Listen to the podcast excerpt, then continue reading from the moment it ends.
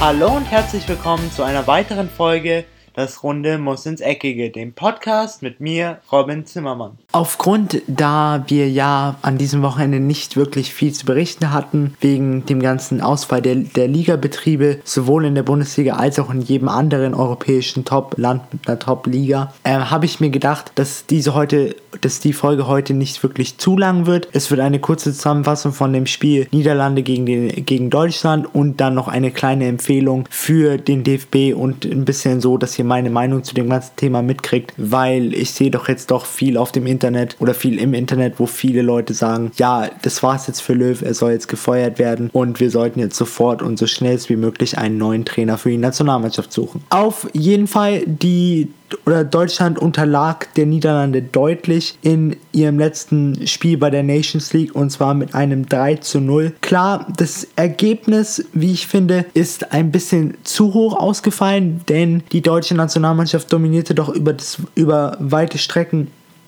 auf jeden Fall das Spiel und machte auch das Spiel. Nur von eben viel Ballbesitz, in dem Fall 59,5%, kann man sich nicht wirklich viel kaufen. Und das Problem der deutschen Nationalmannschaft ist mittlerweile seit 2014, dass die Abwehr nicht mehr wirklich stabil steht Hummels und Boateng haben meiner Meinung nach sehr, sehr stark in den letzten zwei Jahren insbesondere abgebaut, bewegen sich teilweise, ich vergleiche sie mal mit so zwei Tankern. Also die haben mittlerweile einen Radius, der ist unfassbar, einen Drehradius. Aber man muss natürlich auch bedenken, sie werden auch nicht jünger. Man hat ihnen trotzdem viel zu flanken, aber vielleicht ist es jetzt mal langsam an der Zeit, dass man zwei neue Innenverteidiger ranführt. Man macht es schon langsam mit Niklas Süle, der seinen Job auch richtig, richtig gut macht. Aber jetzt ist langsam auch die Zeit gekommen, sich nochmal einen zweiten Innenverteidiger zu holen, zum Beispiel wie Jonathan Tah, der diese Rolle auch, glaube ich, perfekt in der Nationalmannschaft ausfüllen könnte. Wie eben gesagt, von viel Ballbesitz kann man, nicht, kann man sich nichts kaufen und wenn dann die Abwehr wackelig steht, passiert das, was passiert ist. Und zwar in der 30. Minute nach einem Patzer von Manuel Neuer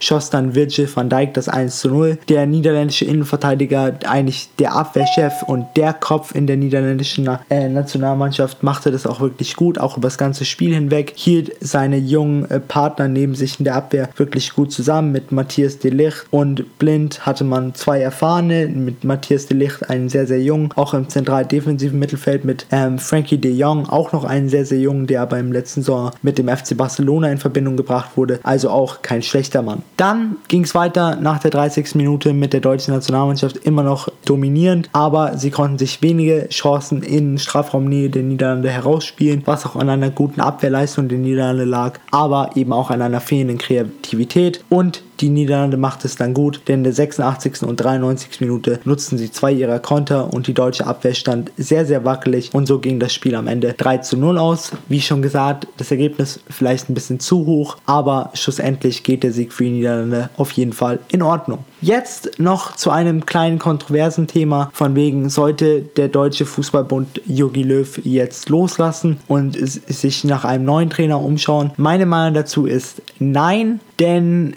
es ist zwar zwar ein wichtiger Wettbewerb und es sind auch Pflichtspiele, aber es ist in Anführungszeichen nur die Nations League. Es gibt auf jeden Fall Wichtigeres und warum es, der FC, warum es Deutschland nicht tun wird, ist, weil sie gerade erst ihren Vertrag mit Jogi Löw verlängert haben. Bis 2020 heißt noch bis zur EM und danach wird man schauen, wenn die EM genauso schlecht läuft wie die WM, wird man ihn auf alle Fälle freistellen. Aber ich glaube, dazu wird es nicht kommen, denn ein Jogi Löw hat jetzt auch schon langsam verstanden, dass man vielleicht nicht immer an jedem Spieler, der vor zwei, drei Jahren funktioniert hat, immer noch festhalten kann. Und er scheint sich jetzt auch anpassen zu wollen und neue Spieler aus, auszuprobieren wollen. Deswegen bin ich fest davon überzeugt, dass die deutsche Nationalmannschaft auf jeden Fall die Kurve kriegen wird.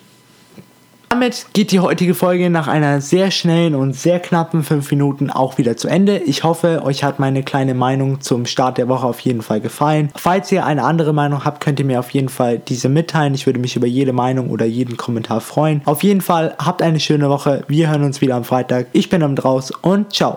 Und das war's auch schon wieder mit einer weiteren Folge Das Runde muss ins Eckige, dem Podcast, wo ihr alles rund um König Fußball kompakt auf die Ohren bekommt.